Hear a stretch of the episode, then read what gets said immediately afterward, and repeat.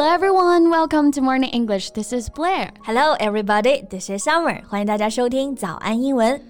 Summer，你说小朋友做童星是好还是不好啊？嗯，还挺好的吧。最近你有没有看那个剧啊？星汉灿烂，就是吴磊在里面真的好帅。Yeah, I saw some clips of the show. 他也是童星出身的，对吧？对，也算是我们看着长大的。你像还有杨紫、张一山，那他们都属于童星，发展不都还挺好的吗？Yeah, but I mean they're the ones that are successful, right? Yeah. So we can still see them in the show business. 但是呢，还是有好多的童星啊，都销声匿迹了吧 ？yeah, I got your point. And even now, when we're on some video platforms, we'll often find various videos of cute children. 对，就现在很多的家长呢，他们会单纯的分享孩子的生活，但真的啊，不乏有这样子一部分家长，真的是把孩子当成赚钱的工具了。嗯，我最近就看了一个关于六十年代的一位童星的故事，哇，真的是让人唏嘘。Yeah, what's her name? 季宝如.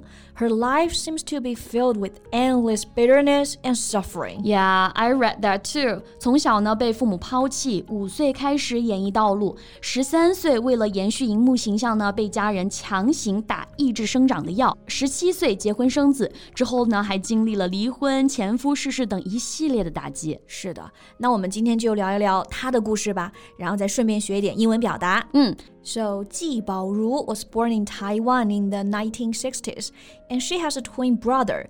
You know, in old times, boys were treasures in the family, but girls were regarded as trash. 对。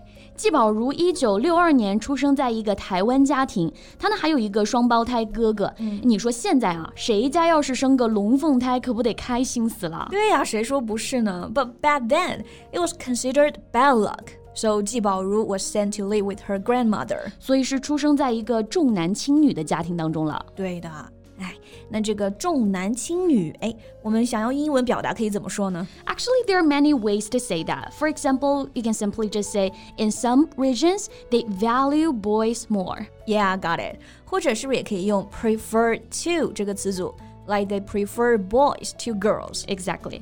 当然啊，在现代社会，这个问题还是解决很多了啊。嗯、对于那些坚决要生男孩子的，我真的想发自肺腑的问一句：你家真的有皇位要继承吗？就是。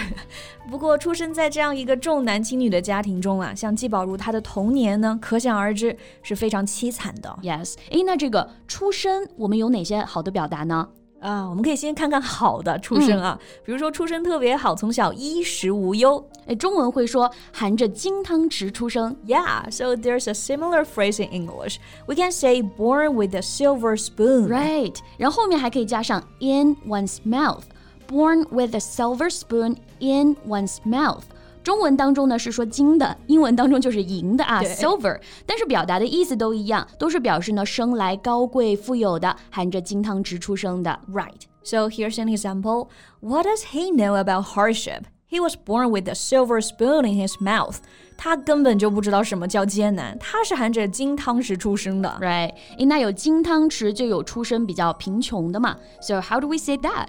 嗯，出身没那么好，也就是我们说的比较贫穷的。嗯，我们可以记住这个单词 humble。Right. Humble，那这个词呢含义比较多啊，它可以表示谦虚的、谦逊的、虚心的，showing you do not think that you are as important as other people. Right. For example, he gave a great performance, but he was very humble. 他的表演非常精彩，但是他人呢却特别的谦逊。 Yes, humble can also mean having a low rank of social position. 它除了表示我们刚刚说的谦逊之外，还可以表示级别或者地位比较低下、比较卑微的。Like a man of humble birth or humble origin，表示出身低微的人。 这个也就是我们现在说的寒门，对吧？嗯，但是寒门也能出贵子呀。谁说不是呢？So here is an example sentence. I come from a humble family and expect to change my own destiny with my effort. 我呢出身寒门，但是希望以自己的努力来改变命运。嗯，那说回我们的主角啊，纪宝如。Yeah. 我觉得像他当上童星这件事儿呢，算是他的幸，也是他的不幸。Yeah. Soon, 纪宝如 had reached the age of puberty, as if she has already grown into a big girl. Many film and television works no longer need this image, so her job invitations gradually decreased. Right. So puberty is a stage in someone's life when their body starts to become physically mature，这个词也就是我们说的青春期。对，进入青春期以后呢，季宝如就开始发育了呀，声音不像之前那么甜美，个子也在长高。然后他的家人呢，就为了让他继续用这种小可爱的形象捞金啊，真的是丧心病狂啊！是的，他们居然给他注射了抑制生长的药物，让他永远停留在呢一米四九的身高了。That's just insane，这可以算是虐待了吧？我觉得这绝对是虐待啊！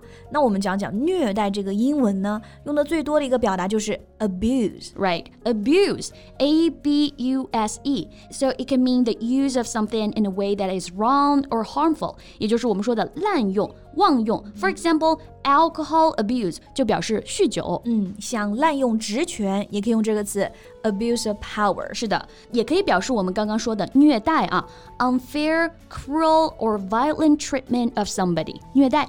And for example, child abuse 就是虐待儿童，sex abuse 就是性虐待。Or she suffered years of physical abuse，她遭受了多年的肉体摧残。 那像纪宝如遭受的，我觉得也可以算 physical abuse, right?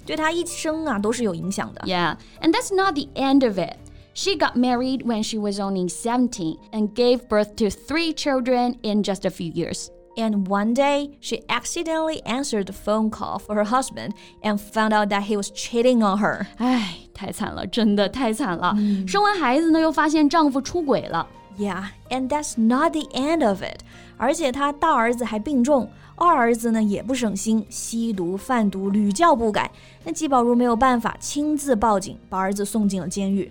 What about now？那他现在呢？不过现在算是有一个 happy ending 吧。他加入了台湾的优质生命协会，潜心的公益事业，帮助那些患身心障碍的老人和孩子。然后现在也在努力修复自己的家庭关系啊，原谅了他父母，每周还去监狱探望儿子啊。那对他来说还是蛮好的，But I mean, I will never forget the people who have put me through things like this. 其实我也是，嗯，如果自己经历过这样的事情，绝对是没法忘记，也没有办法来原谅啊。Yeah. Anyway, best wishes for her. 那我们今天就先聊到这了啊！大家关于这件事情有什么想法呢？欢迎评论区给我们留言哦。So thank you so much for listening. This is Blair. This is Summer. See you next time. Bye.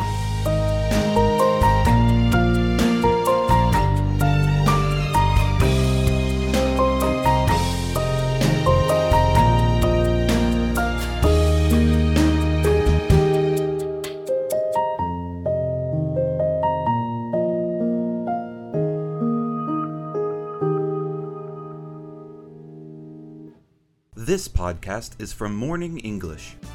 学口语就来早安英文。